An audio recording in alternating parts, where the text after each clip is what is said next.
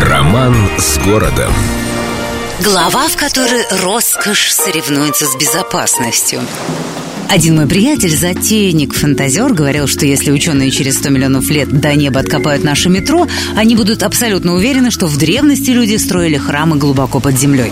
Фантастика, конечно, но некоторые станции нашего метрополитена действительно отдаленно напоминают культовые сооружения. Например, роскошно-помпезная технологка 1 или одна из самых красивых станций нашего метро – Автово. Декоративное стекло, на которое свет падает так, что преломляясь создавать эффект свечения изнутри. Феерические люстры с огромным количеством украшений. Словом, все по-царски. На первой линии вообще очень много подобного великолепия. Ну а вот самой невзрачной веткой петербургского метрополитена считается Невско-Василиостровская. Ее строили во времена экономии, или, если называть это изящно, во времена минимализма. Так что ни колонн, ни люстр, как в Большом театре, ничего такого. Однако особенность и важная все-таки имеется.